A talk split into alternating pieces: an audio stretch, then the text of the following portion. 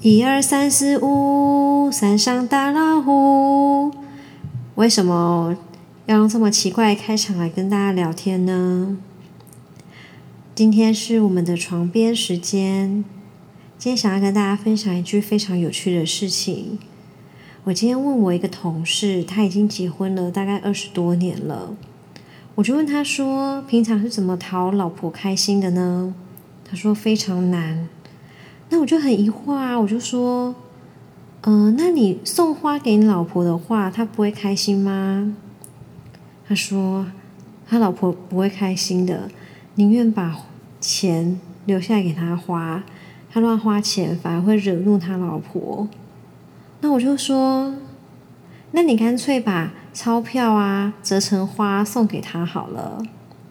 没想到反而说：“哎，折成莲花他最会了，因为呢，他们每一年每一个家人都要折一百零八朵莲花，而且他还跟我讲，一百零八是一个非常神秘的数字，据说。”地球到月球的距离刚好是月球的半径的一百零八倍。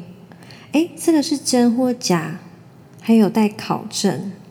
不过我觉得重点是，哪一个太太会想要收到先生折的莲花呢？实在是太爆笑了啦！大家说是不是？哎，如果你们想要收到什么样子的礼物？你们会告诉你的另一半吗？还是让另一半在自己妄加揣测，然后后来收到一个意想不到的礼物，根本不是自己喜欢的？可以留言分享给我哦。那今天的床边故事就先到这边，跟大家说晚安喽！祝大家都有一个美梦，晚安喽，拜拜。